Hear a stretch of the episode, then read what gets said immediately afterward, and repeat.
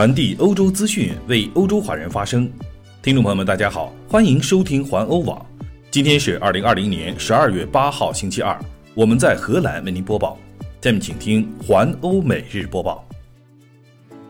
继续来关注英国脱欧的相关消息。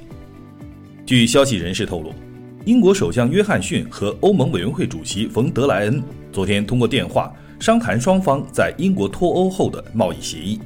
但最终并没有谈成任何有效的结果，因此，在未来的几天，约翰逊将亲自前往比利时的布鲁塞尔，以面对面会谈的方式，努力尝试在最后的关头达成协议。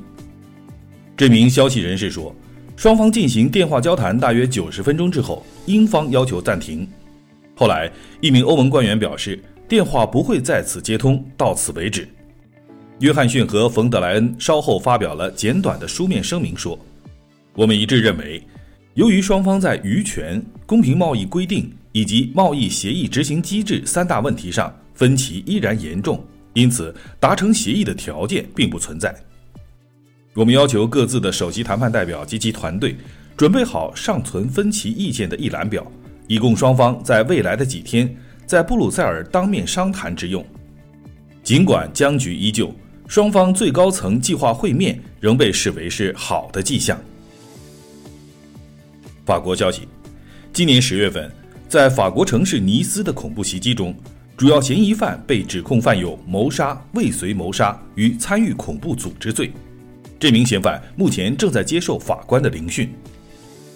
十月二十九号，二十一岁的突尼斯人布拉辛 A 用刀袭击了当地教堂中的人，共有三人在袭击中被杀害。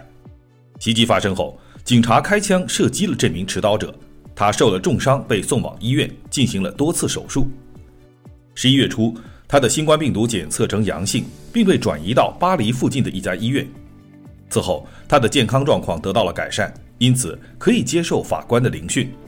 根据法国《世界报》的报道，在他的手机中发现了被杀害的教师塞缪尔·帕蒂的照片。此前两周，帕蒂在巴黎郊区被恐怖分子斩首。此后，杀人者在街道上被警方击毙。布拉辛 A 于九月二十号从突尼斯抵达意大利的兰佩杜萨岛，是从意大利来到法国的。继续来关注疫苗的消息，在英国开始接种疫苗的日子被正式命名为 V Day。从今天开始，英国着手注射由辉瑞 BioNTech 开发的新冠病毒疫苗，英国已经订购了四千万剂。可以为两千万英国人接种疫苗，为总人口的将近三分之一。英国公共卫生机构 NHS 卫生服务主任西蒙·斯蒂文斯表示：“我认为我们很有可能将这一时刻视为对抗新冠病毒的转折点。上周四到达的第一批疫苗共有八十万剂，养老院的居民及其护理人员将首先接受接种，其次是八十岁以上的人以及一般卫生保健人员。”其他老年人和弱势群体紧随其后，年龄越高的排在越前面。疫苗接种工作是在英国的五十家大型医院中进行的。这种疫苗已经于十二月二号在英国获准使用，这让英国成为了第一个为这种疫苗开放绿灯的西方国家。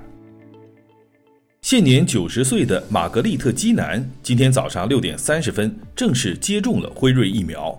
是世界上官方确认的第一个接种辉瑞疫苗的接种者。老太太是在英格兰考文垂的一家医院里接受疫苗注射的。英国广播公司 BBC 的记者在推特上说，第二位接种疫苗的英国人名为威廉·莎士比亚，就像和他同名的著名作家一样，他也来自英格兰中部的沃里克郡。作家莎士比亚于1564年在这里出生。来看另一条消息。据联合国教科文组织的数据显示，在过去的一个月，全球受学校停课影响的学龄儿童人数从2.32亿人增加到了3.2亿人。数据显示，从12月1号起，每五个孩子中就有一个不能上学。由于疫情危机，许多国家的政府仍在决定关闭学校。十月份，由于学校停课而在家中的儿童人数曾经有所减少。但现在又恢复上升。联合国儿童基金会负责人苏珊娜·拉斯洛说：“新的数字令人担忧。”联合国儿童基金会组织说，关闭学校应该是不得已的选择。有充分的迹象表明，小学不是感染的主要来源。然而，我们看到全球性的趋势是，政府关闭学校是第一选择，而不是最后的选择。这将对儿童的学习、心理和身体健康以及儿童的安全产生毁灭性的影响。来看另一条消息，继美国、罗马尼亚和荷兰发现了一些神秘的金属柱体后，据说在英国的怀特岛，十一月六号也有人发现了一座类似的柱体。这个柱体大约有三米多高，是由反光镜面的材质制成的。与上个月在美国犹他州发现的不同，这个柱体的顶部有一个尖角。据天空新闻台报道，二十九岁的英国男子邓福德在当天早上七点三十分左右，与未婚妻和妹妹一同到怀特岛的康普顿海滩遛狗。没想到，就在他们缓缓地从阶梯走下去时，看到一束银色的光。他们循着光源走去。在不远处发现了一个神秘的金属柱体，邓福德表示：“我最近读到一些关于柱体的报道，所以我一眼就认出了它。不过，我们目前还不清楚这个柱体究竟是谁放置在这里的。”来看荷兰方面的消息，由于疫情，每年一月一号在荷兰斯 n 夫宁举行的传统新年下水活动，今年宣布将正式取消。组织者们认为。让大群的人聚集在海滩上是不负责任的。不过，组织者们已经设计出了替代方案，人们可以通过网站订购两罐北海的海水。这样一来，他们可以在一月一号中午十二点时，在家中或者是安全的地方进行自己的新年下海活动。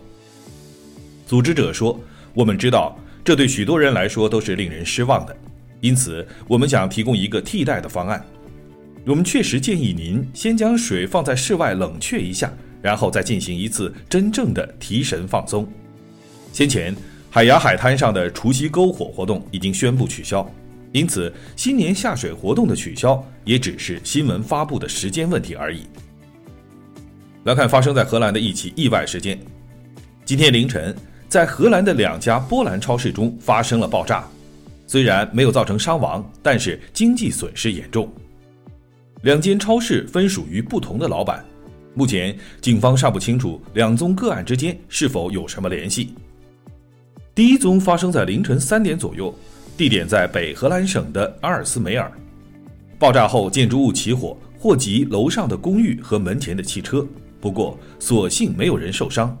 另一宗一个小时后发生在布拉邦省的 h e s w i k 一家同名的超市也发生了爆炸，同样损失严重。在荷兰。很多波兰超市都叫比装卡这个名字。目前，荷兰警方已经展开了调查。以上就是今天的环欧美日播报，我是郑军，期待您每天关注环欧网为您带来的欧洲最新资讯。